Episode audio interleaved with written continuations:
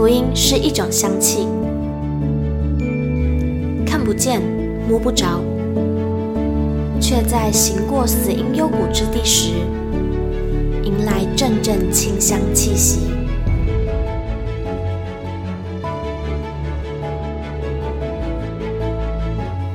愿北纬二十三度的我们，一同写下的故事，化作世界的梵迹。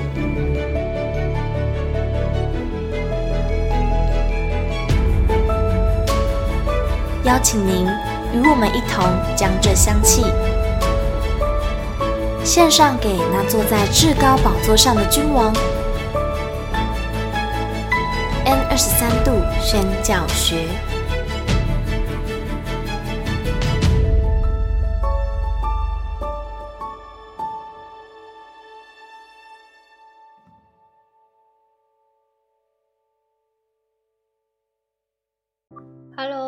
家好，欢迎回到 N 度二三宣教学，我是怡芳，没有错，今天依然来代班玉清的部分，来为大家导读故事。那我们今天要来导读的是缅甸中的红宝石，这是刊登在《边境曙光》二零一六年九月的文章。那这则文章呢，是日和牧师所写的。在描述他是如何到缅甸宣教，还有他在缅甸宣教的过程当中所经历的感受，还有一些心境。是的，好，那我们废话不多说，一起来导读吧。缅甸中的红宝石。巴拿巴宣教学院快结束时，本预备前往中国四川孤儿院的短宣，那时。机票、童工，一切行程都预备好了，却突然因肠粘连必须住院，开刀并休养两个星期，导致四川短宣无法成行。那时非常纳闷，不禁问主：为何要在这个时候让我生病住院，无法前往向往已久的中国宣教呢？主没有回答我。经过一些日子，有位传道告诉我，过年期间有短宣队将前往云南服侍少数民族，我因此认识了鲁玛夫宣教士。但是我们之间并没有太多的接触，直到回台后，也一样没有联络。直到有一天，圣灵感动我在世界少数民族差传的网站点了一下。发现，在中缅边境的山林之间，有一群克星难民正饱受战争、疾病之苦，还有物资上的缺乏。那时，我打电话询问，才知道卢老师已默默在那里与他们生活了三年多，并在期间为他们建造房屋、规划道路、提供医疗和物资。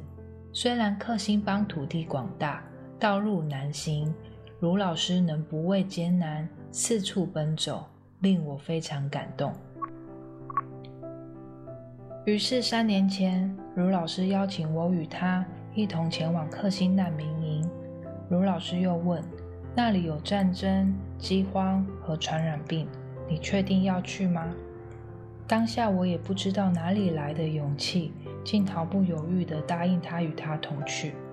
生活在台湾如此舒适的环境，决定前往那样艰难的环境，若不是神的带领，我必定后退逃避，不敢往前。是神感动了我的心，也赐给我勇敢的心。我们抵达了中国盈江，云南最接近克星难民营的城市。稍作休息后，便驱车前往中国边境的关卡。再继续前往来到滇缅的公路，渐渐地道路越来越难行。经过六个小时的车程，于是到了目的地克星难民营。看到眼前残破的房屋、泥泞曲折的道路，顿时你会觉得这个地方像是打过仗的地方。不仅民生物资和医疗缺乏。这群弟兄姐妹内心更是心力交瘁，亲人病死、战死、被缅甸军队捉走，光是孤儿就有八千名，根本不知道该何去何从。但是这群人坚毅地活下来了，不是靠自己的意志力，或是外界物质的提供，而是用信心，依靠神的话而活。以前，许多人在缅甸境内种植毒品和罂粟花，赚取生活所需。但如今，他们来到中缅边境，领悟毒品是上帝不喜悦的事情。毒品问题摧残了整个克星邦，因此，因此，克星境内现在不但禁止种植毒品，也禁止吸食毒品。他们定义要行讨神喜悦的事。在重建当中，每个村落必设有一座教会。当你还在睡梦中，你就能隐隐约约听到外边传来的诗歌和祷告的声音。那就是克星的弟兄姐妹每天凌晨三点半的聚会。他们祷告，寻求神的面，为克星代求，免受战争的威胁。结果，武力差人一截的克星邦。竟任凭缅甸政府军怎么攻打都无法攻下来，就像诗篇一百二十一篇四至八节所说的：“保护以色列的，也不打盹，也不睡觉。保护你的是耶和华，耶和华必在你的右边荫庇你。白日太阳必不伤害你，夜间月亮必不伤害你。耶和华要保护你。”免受一切灾害，他要保护你的性命。你出你入，耶和华要保护你，从今时直到永远。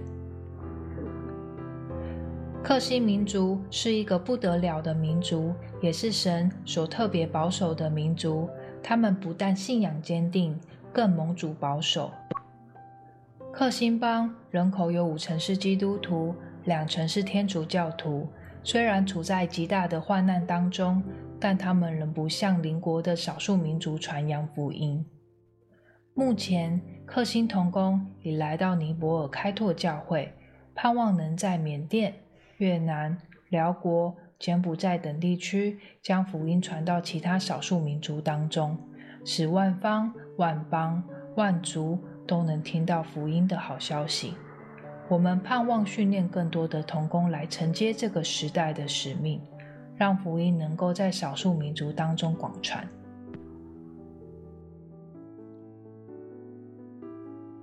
不晓得大家在听完这个故事有什么感想呢？我自己是很佩服日和牧师的勇气，可以前往缅甸。